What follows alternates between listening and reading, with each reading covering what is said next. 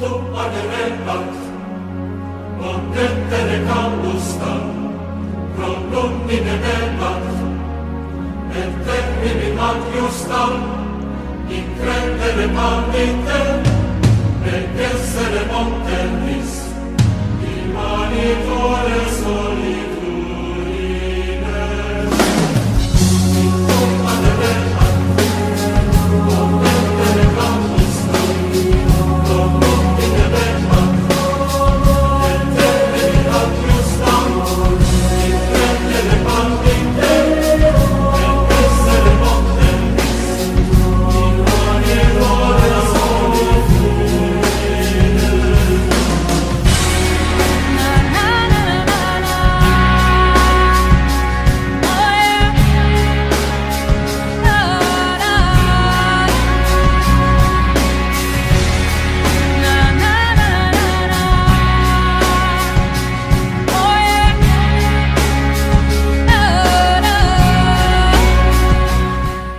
¿Qué tal? Bienvenidos al episodio 7 de la tercera temporada de Yahat, el podcast oficial del colectivo de estudios críticos de religiones.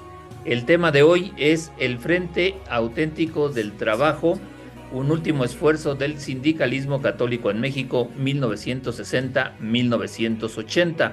Y para platicar de este tema, tenemos a Nélida Gabriela López Garibay. Ella es licenciada en Bibliotecología por la Universidad Nacional Autónoma de México y maestra en Historia por la misma institución. Actualmente estudia el doctorado también ahí en la Universidad Nacional Autónoma de México.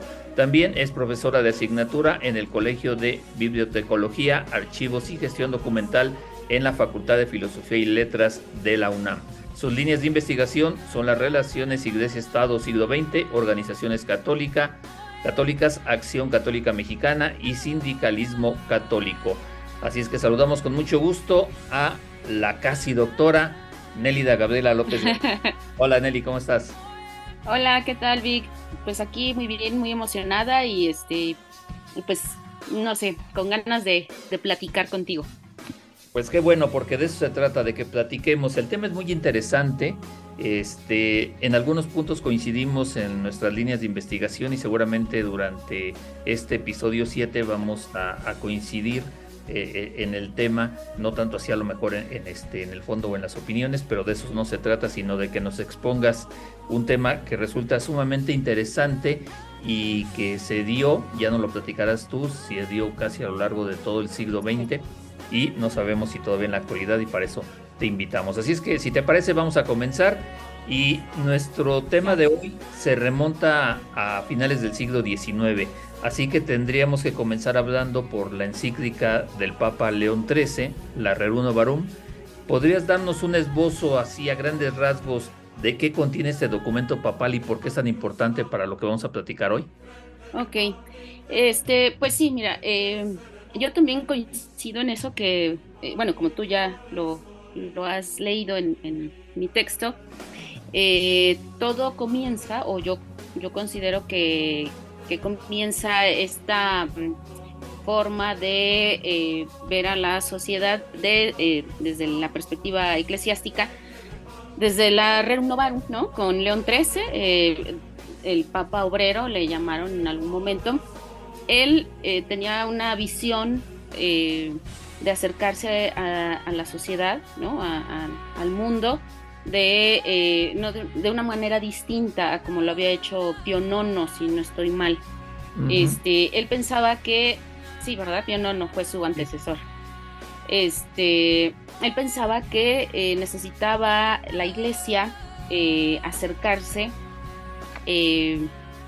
no de una manera, eh, digamos, imperativa, ¿no? O sea, teniendo como, como base eh, lo, que, lo que estaba hasta este momento en, la iglesia, ser, ser una iglesia más cercana a las eh, clases pues más desposeídas o más desprotegidas, como ellos le llamaban, y en este caso pues eran los obreros, ¿no? aquí hay que ver algo importante que bueno, pues eh, el capitalismo, o sea, ellos, ellos apostaban, ¿no? A un discurso en donde el capitalismo era el actor, el factor que eh, aplastaba, digamos, ¿no? Al, a los obreros, ¿no? Y eso los hacía pues tener una, una situación precaria, ¿no? Entonces, eh, León XIII se enfocaba en estas clases desposeídas, que en su mayoría eran obreros, eh, y obviamente a sus familias, ¿no? Entonces, en 1891, él da a conocer al mundo eh, su encíclica llamada Rerum Novarum, ¿no? De las cosas nuevas, donde explicita que se tenía que acercar, ¿no? Que, toda la iglesia católica del mundo se tenía que acercar a la sociedad, ¿no? A, los pobres, a los que estaban bajo este régimen, sobre todo capitalista, eh, para hacer una, mm, un frente, ¿no? Al embate también del socialismo, que, también se ve, eh, lo veían como amenaza. Entonces, este, pues él propone eso y propone una serie de cosas que eh, ya las iremos viendo más adelante. Eh, tenía con la idea de eh, formar organizaciones, ¿no? Organizaciones que se acercaran a, a, los obreros. Así es. Bueno, em, te decía que íbamos a, tener puntos de contacto tanto en tus investigaciones como en las mías. la, segunda, la segunda cuestión es, me llama a mí la atención también leyéndote, ¿Qué fue lo que propició que la jerarquía mexicana, sobre todo ya la del siglo XX, abrazara de gran forma la Reruno Barón? O sea, ¿por qué la jerarquía católica, sobre todo, hay que tener en cuenta que eran ya prelados educados en el Pío Latino en Roma? En las primeras décadas del siglo XX hay una aceptación total de la jerarquía, ¿es así? Eh, mira, hay como eh, en esta cuestión de la investigación, eh, me encontré con vertientes distintas, ¿no? Hay, hay investigadores que dicen, no, sí, o sea, los prelados se enfocaron así al 100 en el, en el, este, pues en esta el renovarum, ¿no? En el catolicismo social. Y hay otros que dicen, no, no, no, o sea, sí aceptaron, ah, qué bien, está muy bien este, la renovarum, pero nosotros eh, consideramos que no es el momento, ¿no? Si, vemos ahorita, bueno, si vemos en ese, en ese momento, había un estado como de, pues de tolerancia, ¿no? De una, de una convivencia relativamente este, pacífica, ¿no? Entre iglesia y Estado. Y este, y pues se aceptó de una manera tibia, ¿no? Hasta cierto, cierto grado, pero hubo eh, digamos, para el episcopado, ¿no? El episcopado como que, bueno, hay, que, hay que irlo retomando poco a poco, vamos viendo qué nos conviene, qué no, pero sí hubo, eh, sobre todo sacerdotes, ¿no? Sacerdotes, digamos, este, no alto clero, sino eh, sacerdotes de parroquias que tomaron un poco más, con más ahínco, ¿no? Con más ímpetu esta cuestión del catolicismo social y es ahí donde se baja a los, a los laicos, ¿no? Pero yo considero, o sea, personalmente, considero que sí se acepta, porque, digamos, eso es una encíclica del Papa y es, es, la manera oficial como eh, se, se, relaciona la iglesia con, con, con, la sociedad, ¿no? Entonces se acepta tal cual, pero eh, la forma de integrarse al país, específicamente al país, a, a México, fue de manera distinta, ¿no? El episcopado de alguna forma, el clero de alguna otra forma, ¿no? Las, las, este, el clero diocesano y el regular, pues también de, distinta forma, y los laicos de otra forma. Entonces, eh, no se podría como decir de una manera homogénea que todos aceptaron al 100, ¿no? O de la misma manera o en el mismo grado. Sí, claro, porque no, no es una institución monolítica, ¿no? Y este y tiene este, esos matices, ¿no? Ahora, este, siguiendo, siguiendo la, introducción de, tu texto, eh, me llama la atención que lo primero, este, o casi de las primeras este, instituciones del activismo social católico de las que hablas es la Confederación Nacional Católica del Trabajo. ¿Cómo se relaciona esto? Eh, ¿Nos puedes profundizar este, sobre cómo estaba constituida, qué objetivos perseguía? Sí, eh, mira, lo primero que se intentó hacer, ¿no? Una vez que la Novarum estaba, se, dio a conocer, pues fue eso, formar organizaciones, eh, si, ya, si bien ya había organizaciones piadosas, digámosle así, de asistencia, asistencialistas, ¿no? este, sobre todo con eh, mujeres, con niños, eh, todo eso, bueno, ahora se intentó hacer con obreros, ¿no? Entonces, ya había eh, antecedentes ¿no? de organizaciones obreras, sobre todo eh, guadalupanos, bueno, se llaman así, guadalupanos, obreros guadalupanos, y entonces se trata de ya eh, estas organizaciones que ya, ya estaban pues dispersas, ¿no? Este, unificarlas en una confederación única. Entonces a esta confederación se le llamó la Confederación Nacional Católica del Trabajo, de los Trabajadores, donde se tuviera a todas estas pequeñas organizaciones, ¿no? Que no llegaban todavía a ser sindicatos, ¿no? Era como lo, primero, a, lo mejor algunas cajas de ahorro, este, organizaciones mutualistas, ¿no? Eh, que, es el principio de, de, la organización sindical, este, organizaciones de ayuda mutua entre trabajadores, es decir, este, los, los trabajadores de alguna empresa, de alguna fábrica, se organizaban, daban una una cantidad semanal, mensual, que se iba como a una caja de ahorro y entonces en el momento, por ejemplo, que fallecía un compañero, ese dinero se utilizaba a lo mejor para ayudarle a la viuda en los gastos de, del funeral y para ayudarle en la cuestión de, pues de, de, lo que le iba a venir después, ¿no?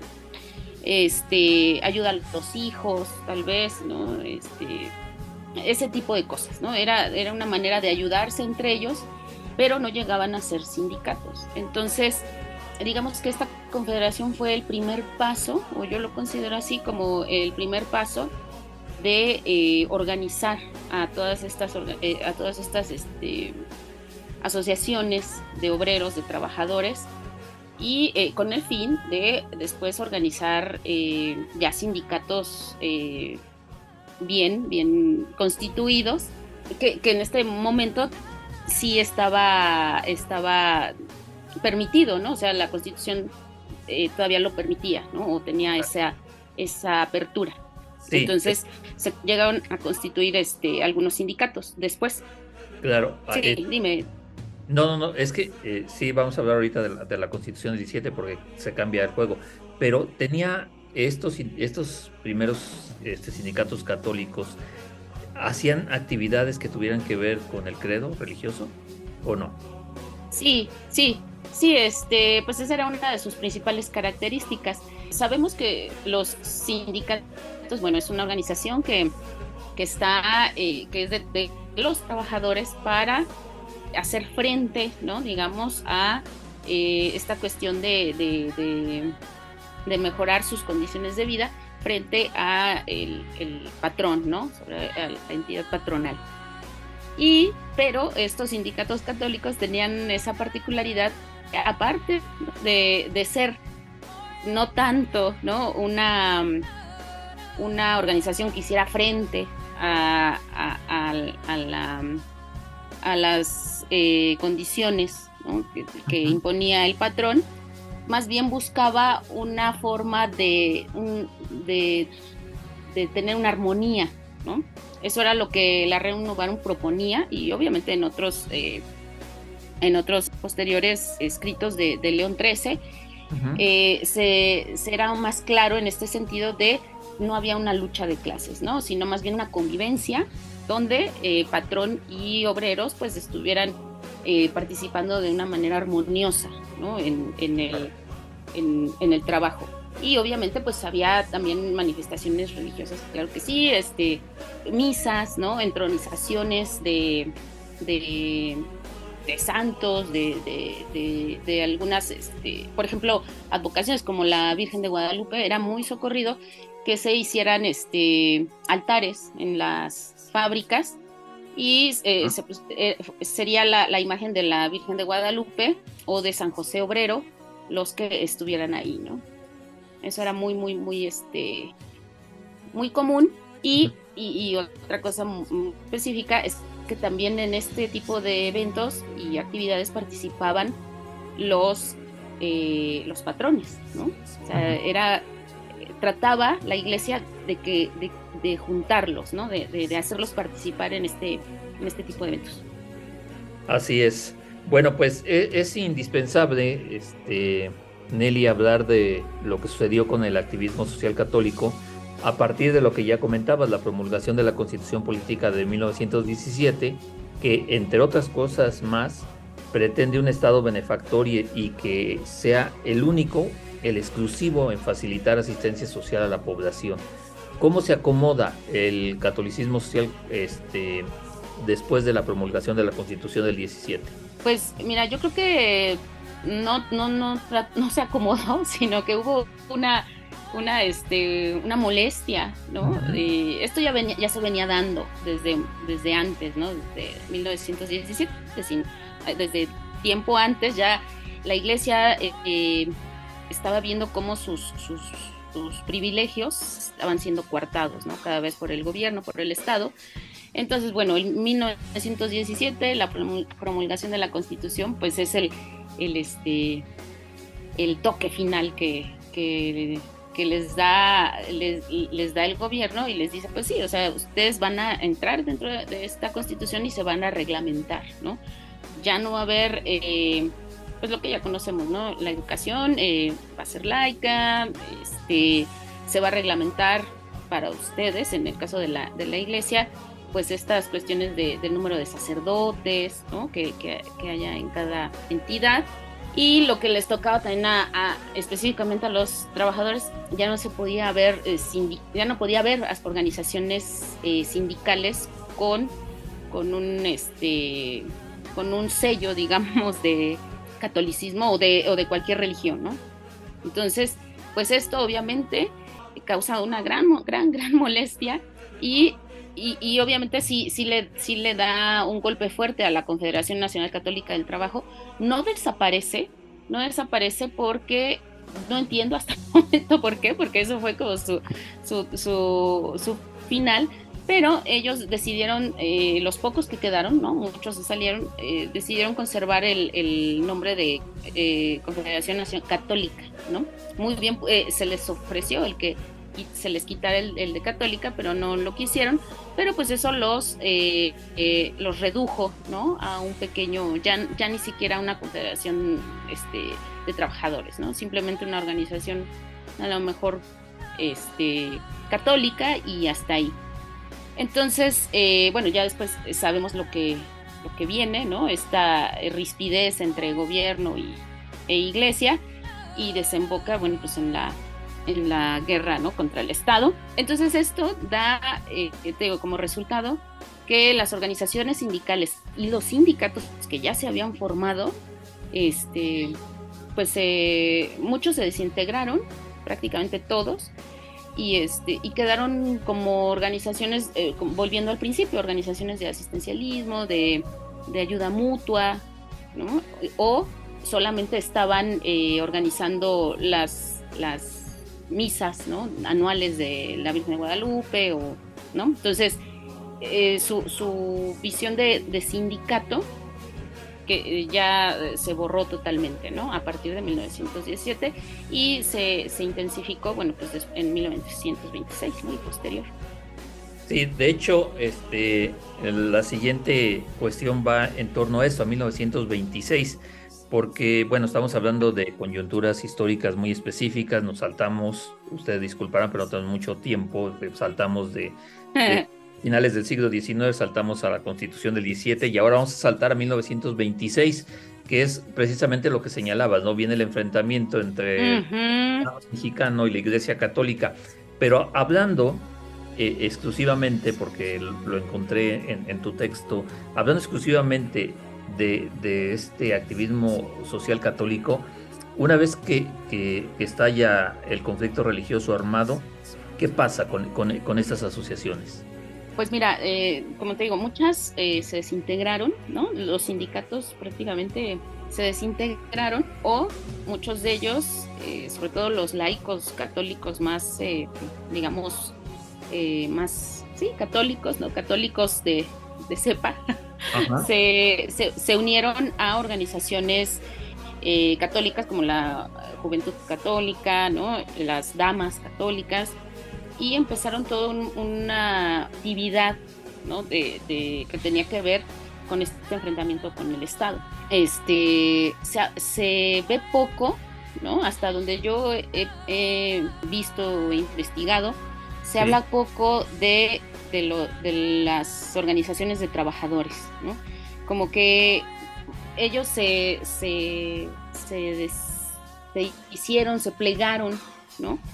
A, a, seguir en, en, su trabajo mientras el conflicto con el Estado seguía y hasta donde yo sé, los que estaban más inmersos ahí eran eh, la, la, liga, ¿no? Este, que sobre todo eran, eran jóvenes este, pues profesionistas, eran abogados, no sé, este, de, de personas. Exacto. Y eh, por el otro, en combate, ¿no? Digamos en el, en el, en el campo, pues estaban los, los campesinos, ¿no? Entonces, eh, este tiempo la Confederación Nacional Católica del Trabajo se queda como en un, en un stand-by, ¿no? Eh, así totalmente paralizada, porque yo pienso, ¿no? Como que no sabían para dónde iban a, jalar este, en este momento cuando eh, los sacerdotes les dicen, ¿saben qué onda? ¿Qué vamos a hacer? ¿Qué, quieren? Les, les quitamos el, nombre de católicos y ustedes siguen como una confederación de trabajadores, pero guardando la apariencia. Y ellos dijeron, no, que siga, ¿no? Los pocos que quedaron, que siga, sigamos así, pero sus actividades son, fueron limitadísimas, limitadísimas hasta casi desaparecer, ¿no? Y aquí, eh, perdón, aquí quiero hacer una, un paréntesis. Eh, estos sacerdotes, te digo, de, de quien estamos hablando y que de alguna manera asesoraban a la Confederación Nacional, pues eran los de eh, una organización que se crea en 1920, ¿no? el Secretariado Social Mexicano, que eran sacerdotes que venían de una educación de Roma, eh, social, el, padre Alfredo Domínguez, no, Alfredo Domínguez es, es, un sindicalista. Ahorita te digo su nombre que se me, olvidó, pero él, él fue el primer director del secretariado y con él eh, venía una, un deseo de hacer sindicatos católicos, ¿no? Esto fue en 1920. 1926 da el traste, te digo, con todo esto, y pues eso, eso lo, lo deja, este, lo deja en, digamos, a un lado, ¿no? Lo, que les importaba en ese momento, pues bueno, era eh, ver cómo eh, las organizaciones ayudaban en esta cuestión de, del enfrentamiento con el Estado. Entonces, digamos que esta, eh, este catolicismo social obrero se, se, minimizó, ¿no? En este periodo del 26 al 29. Sí, este, tomaron protagonismo otras asociaciones como las que ya mencionaste, las Damas Católicas, la Liga, la de la Juventud Mexicana, tomaron otro, eh, fueron más protagonistas, ¿no?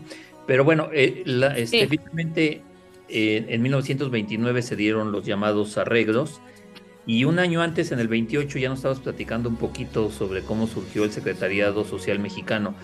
¿Nos podrías profundizar un poquito más? Porque desde mi punto de vista y después de leerte, me parece que es una institución social católica de gran importancia, no solamente en este momento, sino a lo largo del siglo XX. Sí, sí, sí, eh, es Alfredo Méndez Medina, eh, el que te digo, el primer director ¿no? del secretariado social, y pues bueno, por órdenes de exclusivas del, episcopado, era un jesuita, hay que, hay que puntualizarlo, era eh, jesuita Alfredo Méndez Medina, por órdenes del episcopado, se crea, se decide crear el Secretario Social Mexicano como una organización que, que englobara, ¿no? que, que, tuviera bajo, bajo su, resguardo todas las organizaciones que ya se estaban creando desde 1891. Te digo que lo que decíamos al principio, ¿no? El episcopado, para a mi parecer, eh, tomó la reunión de forma tibia, ¿no? Pero hubo sacerdotes que sí dijeron, bueno, vamos a crear organizaciones laicas y de ahí, bueno, pues a nivel nacional eh, se empezaron a crear pequeñas organizaciones, entonces el episcopado dijo, bueno, vamos a, tener un organismo que la centralice y de ahí se, se, vayan ordenando, ¿no? Este, entonces, bueno, con, ese, con ese, esa intención se, se crea el Secretario Social Mexicano en 1920 parte y, es hasta 1923 cuando se crea formalmente. De hecho, ahorita el secretariado sigue existiendo, van a celebrar sus 100 años y se, y, se da esta formación hasta 1923 porque Méndez Medina hace todo un estudio ¿no? a nivel nacional de todas las organizaciones. ¿no? Ah, eh, se va a hacer una gira de, de, casi todos los estados viendo la situación ¿no? y cómo era, eh, cómo iba a ser la forma de abordarlo para, porque su intención primera o primigenia era hacer eh, sindicatos, ¿no? sindicatos en toda, en, todo el, toda la República y obviamente sindicatos católicos. Entonces él hace una planeación extensísima, es un trabajo este, muy grande el que hace, digo, dura tres años, va también dando pláticas, ¿no? Eh, a todos los trabajadores, ¿no? Que, quieran, eh, pues, integrarse, eh, explicándoles cómo es el catolicismo social y, bueno, total que cuando se crea en, 1923 el secretariado, tiene un éxito tremendo. O sea, ya prácticamente todas las organizaciones católicas se adhieren, ¿no? Y eh, esto fue bueno y fue malo porque eh, Alfredo Méndez Medina pues eh, tiene éxito en lo, que, en lo que se le encomendó, pero el episcopado empezó a ver con recelo, ¿no? Con cierto recelo esta actividad, ¿no? Empezó a ver que era demasiado la influencia que, tenía el secretariado y decide este, pues eh, quitarlo de su cargo, O sea, duró muy poquito, fueron como tres años los que estuvo Méndez Medina y, bueno, es reemplazado con un sacerdote diocesano, ¿no? Eh, es Miranda, si no estoy mal, que después a, los años eh, Miguel Darío Miranda sería este sería mm, arzobispo. Al arzobispo de México. Exacto. Entonces, el padre Miguel Darío Miranda eh, fue el segundo ¿no? director del secretariado, pero ya con una visión totalmente distinta, ¿no? Es a él, que también, ya viéndolo de manera muy este, específica, le tocan los años, unos años difíciles, ¿no? Eh, precisamente le, tocan los años de la guerra contra, contra el Estado y este el Estado, de hecho, entra en algún momento al secretariado, eh, saca, eh, destruye todo sus oficinas y cierran, ¿no? Eh, de, manera indefinida el secretariado, ¿no? Entonces a él se le encomienda el, hacer otras actividades en lo que pues veían cómo, cómo resolver este problema que, que se había suscitado, ¿no? El, el, episcopado, ¿no? El episcopado dice, ¿sabes qué? necesitamos eh, que al término de este conflicto, que yo considero, digo, no sé qué pienses tú, pero yo considero que ya el, episcopado veía el final que, iban a tener, eh, le encomiendan a Miguel Darío Miranda este, pensar una forma de eh, cómo, cómo controlar digamos, a, los laicos que consideraban que se habían salido de control y teniendo este resultado de la, de la guerra que, que, pues algunos llaman cristera, que se conoce. Sí, por eso este, mencionaba que, que realmente cuando el secretariado toma fuerza o se vuelve más visible es en 1928, que es un año antes de la firma de los arreglos. Ahora bien, eh, Miguel Darío Miranda ha sido, tú me corriges porque tú sabes más del tema, este, ha sido casi, antes de ser este, el arzobispo primado de México de la arquidiócesis este, más importante del país, que es a mediados de los años 50, eh, sustituyendo a Luis María Martínez, pero Miguel Darío Miranda siempre fue o siempre ha sido muy ligado al secretariado social católico. Tú que has estudiado esta parte, ¿cómo es, es, es acertada esta apreciación o es eh, falsa? ¿Sí, ¿Sí contribuyó en gran medida para la fortaleza y la consolidación del secretariado? Sí, pero un secretariado distinto, ¿no? Eh, como te contaba, el eh, Miguel Darío Miranda, ¿no? Eh, toma estos, estos sucesos, ¿no? De, violencia que había en esta guerra y el episcopado decide mandarlo también a hacer un recorrido con el, la finalidad de llegar a, al Vaticano, entrevistarse con el Papa pero este, primero tiene que hablar con los, los obispos que estaban en el exilio, ¿no? muchos de ellos en Estados Unidos, algunos en, este, Cuba, y hablar con ellos para, para decirles que eh, se iba a formar una nueva organización eh, que tuviera un mayor control de los laicos, ¿no? Era la Acción Católica Mexicana, que la Acción Católica ya, estaba, ¿no? Ya era una organización que, un modelo, más bien un modelo de organización que, que ya, ya estaba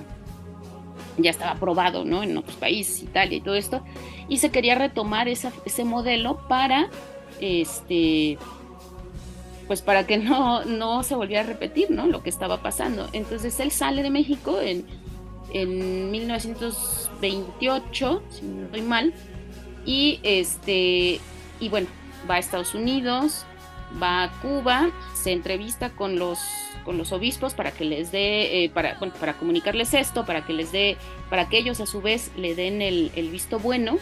Y también se entrevista con algunos obispos estadounidenses y con algunos, eh, también algunos directores, algunas autoridades de universidades católicas, con el fin de eh, de, ir recabando ¿no? ayuda o recabando recursos sobre todo, eh, por ejemplo, con estas universidades de becas, becas para eh, los seminaristas, ¿no? Para los, eh, sí, para seminaristas o sacerdotes y, se fueran formando en una nueva organización, ¿no? Católica. y, obviamente también recursos económicos, ¿no? Sí, sí hay, hay cartas donde de, de él, de parte de él, a este, mm, al arzobispo Díaz, Pascual Díaz, donde le dice, bueno, es que el, arzobispo nos dio una cantidad tal, hubo eh, sacerdotes de parroquia que también este, aportaron, ¿no? Y así va, ¿no? También en Europa, en España, y, finalmente llega al Vaticano y eh, con eso se consolida también, obviamente ahí también eh, recolecta recursos, ¿no? Y, este, y le dan el visto bueno, le dan la apertura para que el Secretariado Social cree la eh, Acción Católica Mexicana, ¿no? Eh, algunas, bueno, yo pensaría, ¿por qué no se desaparece el Secretariado Social, ¿no? Y se queda en su lugar la Acción Católica Mexicana. Yo considero que el secretario social se queda porque sabían, el, tanto el arzobispado mexicano como en, en, este, en Roma, que el secretario social eh, tenía una estructura adecuada para que fueran este, formando la nueva acción católica. Entonces no quisieron desperdiciar esa estructura, esa forma de trabajo que eran eficientes y, lo fueron mucho tiempo, ¿no? Mucho, mucho tiempo. Este, entonces retomar eso, eso que ya habían hecho, habían formado y este, para que ayudaran a, crear esta acción católica mexicana, ¿no? Y creo que lo hicieron bastante bien. Bien, y entrando ahora de forma más directa al tema, ¿qué es y cómo se fundó el Frente Auténtico del Trabajo, el FAT? Al parecer hubo hasta tres intentos antes de que fuera un hecho su creación, ¿no es así? Sí, fíjate que eh, ya dejando atrás, eh, como dices, esta parte de, la guerra contra el Estado, el, resultado, este, el secretariado social sigue, sigue existiendo, ¿no? Ya de manera muy, pues, eh, con, una, unas actividades muy discretas, ¿no? Darío Miranda trata de, de, no tener, este, pues, como mucha actividad que, que, que, sea llamativa para el Estado. Entonces, este, más o menos en 1945, si no estoy mal, entra eh, como parte del, pues, del cuerpo administrativo del secretariado eh, a trabajar un sacerdote eh, que era Pedro Velázquez, ¿no? Y él pues traía estas ideas como las trajo en algún momento Alfredo Méndez Medina, ¿no? el primer director, de retomar esta cuestión sindical. Entonces, bueno, él comienza a trabajar en el secretariado, pero este, pues obviamente el sindicalismo católico está completamente vetado, ¿no? No, no se puede, no, no hay manera de que se haga. Sin embargo, eh, Pedro Velázquez eh, trata de, de, sobre todo de, tomar cursos, de, informarse qué es un sindicato, un sindicato, digamos, secular, y eh, llega el momento en que eh, Darío Miranda eh, deja, poco después del resultado del, enfrentamiento con el Estado, deja el secretariado, se queda mando Rafael Davila Vilchis, y después de algún tiempo sube a la dirección Pedro Velázquez, ¿no? Y es en ese momento cuando Pedro Velázquez decide, y ya con, con información, ¿no? con conocimiento del del sindicalismo, de organizaciones obreras, eh, decide eh, que es el momento de, crear un, no sindicatos, porque no, él, tenía bien claro que eso no era posible, pero sí eh, organizaciones que formaran sindicatos, sindicatos, digamos, seculares, ¿no? entre comillas.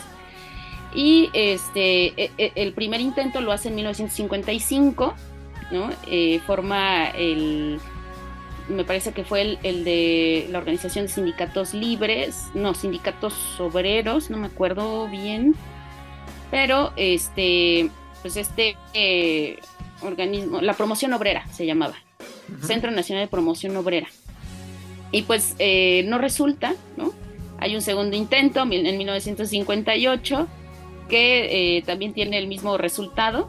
Y yo considero que este, estas organizaciones de Central de Sindicatos Libres y, el del 58, que se llamó Movimiento Nacional de, de, No, el del 55 era Central de Sindicatos Libres y en el 58 el Movimiento Nacional de Promoción Obrera no prosperaron, eh, considero que eh, por dos cosas. Eh, uno, por la falta de recursos económicos. El secretario social dependía exclusivamente de el episcopado, de la ayuda episcopal.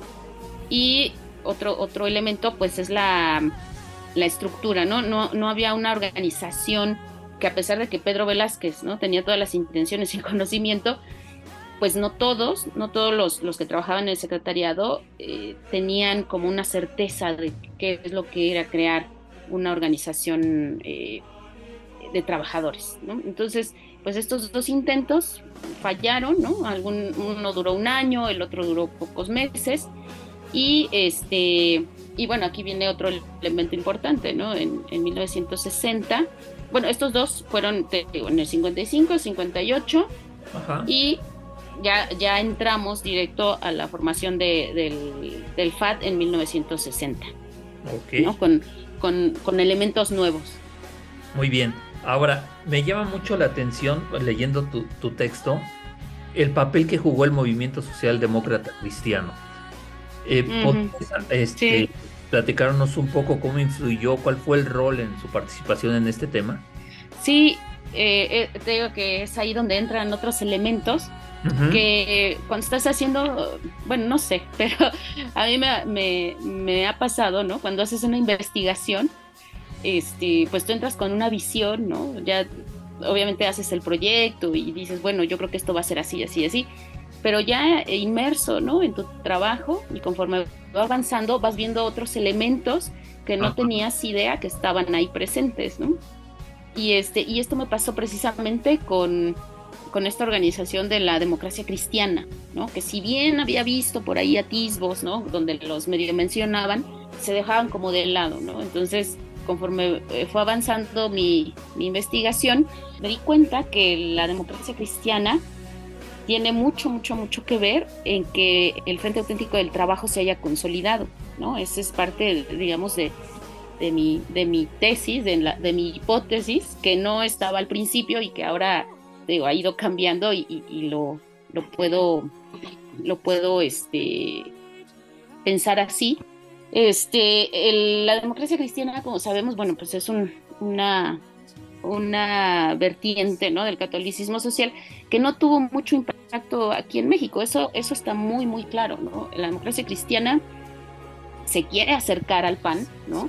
hay, hay mucho coqueteo, ¿no? De, eh, en estas dos organizaciones y aunque tenían, aunque coincidían mucho, ¿no? En todo, los, los directivos del PAN, ¿no? La dirección del PAN sabía del, del, partido, sabían este, que no era posible, no había forma de que el Partido de Acción Nacional se adhiriera a, a la democracia cristiana este, internacional. No, no había manera porque estaba, corría peligro su, su registro, ¿no? Como, como partido.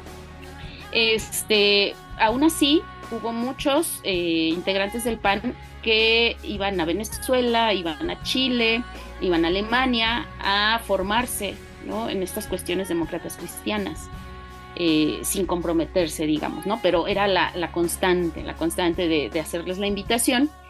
Y hubo quienes sí sí, este, sí vieron viable, ¿no? El que, el que se pudiera el PAN eh, adherir a la democracia cristiana, ¿no? Eh, sobre todo fueron los jóvenes, ¿no? Un sector de eh, los jóvenes, las juventudes panistas fueron los que pensaron que iba a ser posible, pero este, bueno, esto es también todo un tema.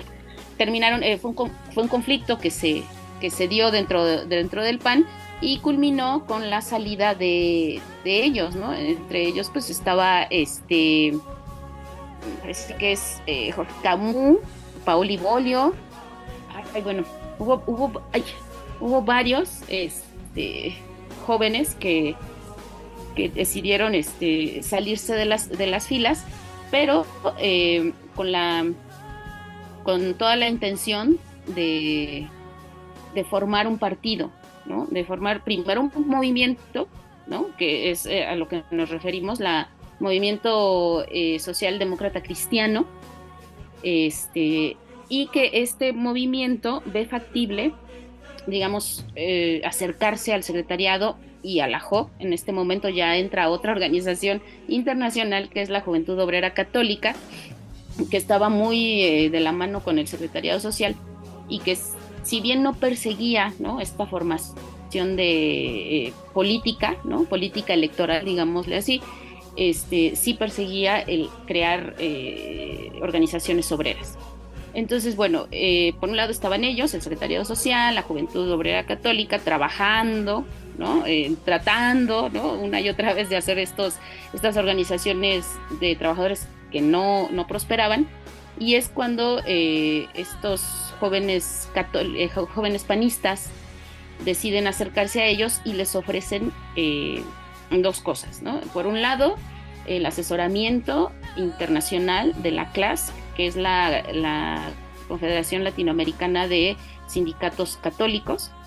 Eh, iban, iban a, darles toda la asesoría y asesoría laboral y también el apoyo económico entonces eh, hay una negociación que si bien no está, no está documentada, ¿no? O sea, través de, pues de, las investigaciones, de, las, de las entrevistas que, he realizado, está presente este, este trabajo en conjunto y es cuando el FAT eh, nace y adquiere esa fuerza que se necesitaba para que sobreviviera, ¿no?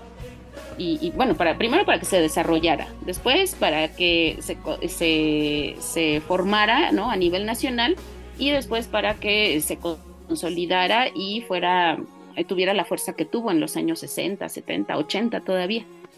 Entonces, sí, eh, en lo que tú preguntas, el movimiento socialdemócrata cristiano fue importantísimo para que el FAT eh, llegara a, a tener esta, esta importancia. ¿Por qué? Porque, como te digo, les proporcionó este, este contacto con la clase, ¿no? Y, les proporcionó también contactos, eh, por ejemplo, con Alemania, con, con organizaciones demócratas cristianas que también les daban esta ayuda económica, ¿no? Esto, este, esta, este cuestión de flujo de dinero era, eh, les dotó, les dotó de mucho y también hay que tener en cuenta esto, eh, los los jóvenes panistas eran en su mayoría eh, profesionistas, ¿no? Eran, abogados en su mayoría, eran, este, algunos eran médicos, pero eh, los, los, que, los abogados pues proporcionaban esa ayuda laboral, ¿no? esa ayuda de, jurídica a, a, los trabajadores. Entonces, pues eso, se crea el 8 de octubre, el, el FAT, el 8 de octubre de 1960, en las, en, precisamente en la oficina de un joven, muy, muy joven, eh, en ese momento me parece todavía era, era pertenecía al PAN, un este, abogado eh, Horacio Guajardo, aquí en la Ciudad de México. Muy bien, pues eh, excelente la explicación y la forma en que se fueron acomodando estos grupos.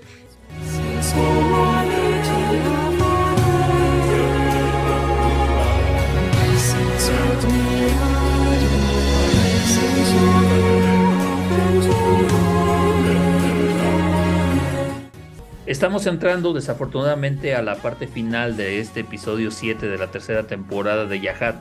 Así es que vamos con dos cuestiones que se, que, se quedan todavía pendientes y que ojalá nos puedas aclarar.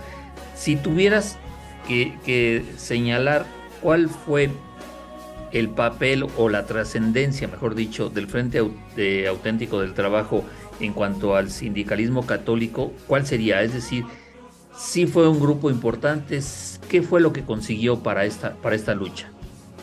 Eh, para el sindicalismo católico, creo fue una, um, un intento ¿no? de, eh, de otra vez poner en la, en la palestra ¿no?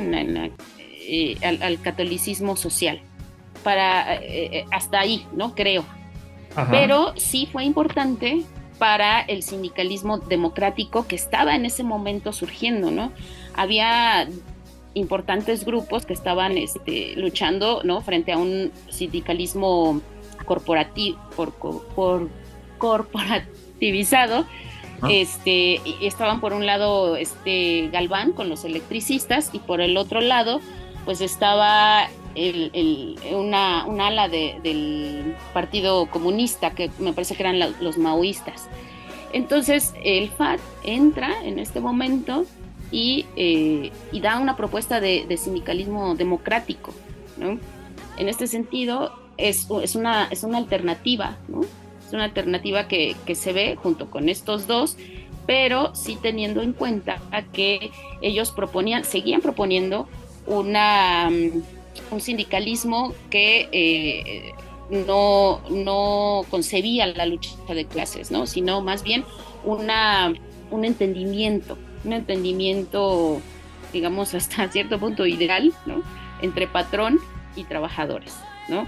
cosa que esto no se dio.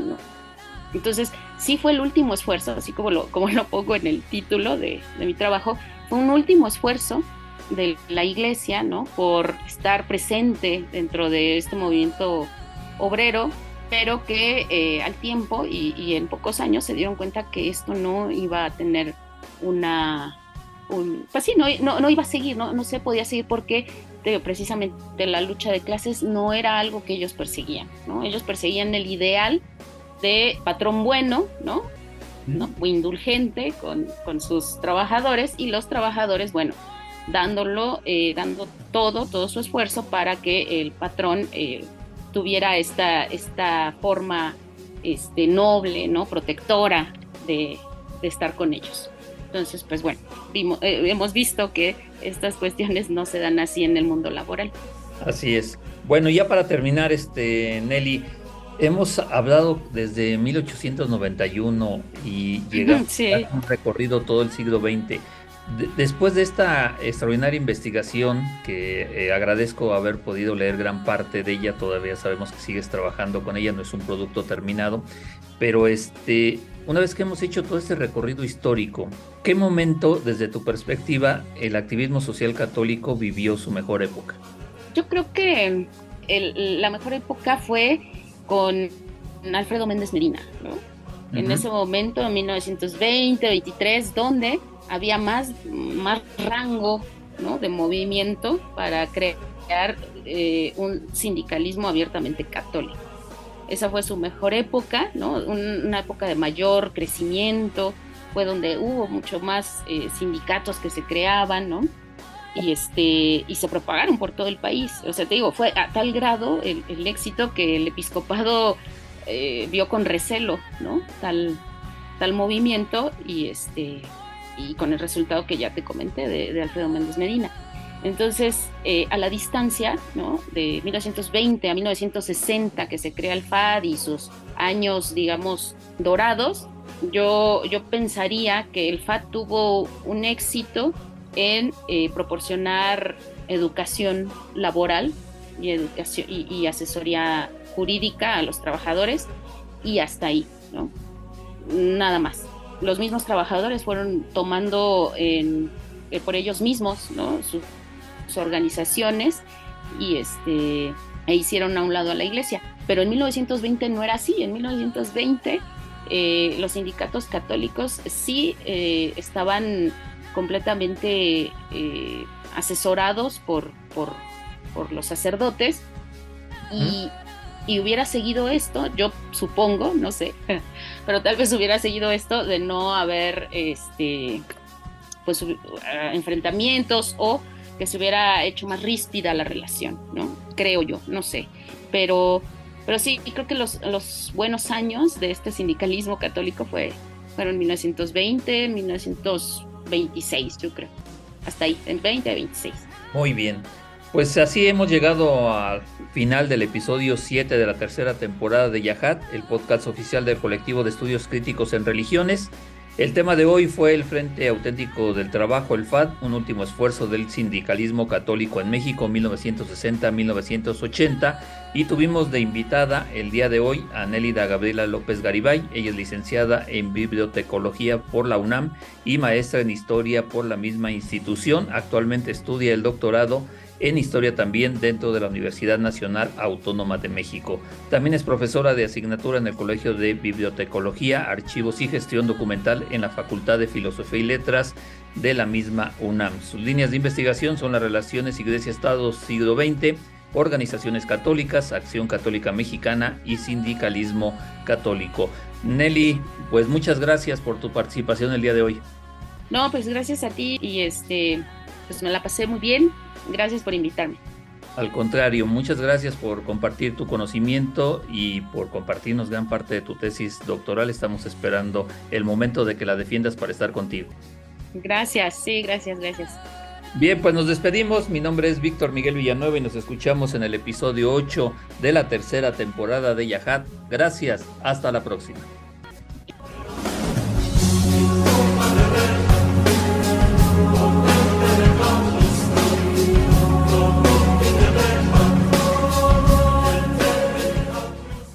El podcast que acaba de escuchar tiene el objetivo de difundir el conocimiento académico. No tiene fines de lucro. Yahad es escrito y conducido por el doctor Víctor Miguel Villanueva. El editor y productor es el licenciado Adán López.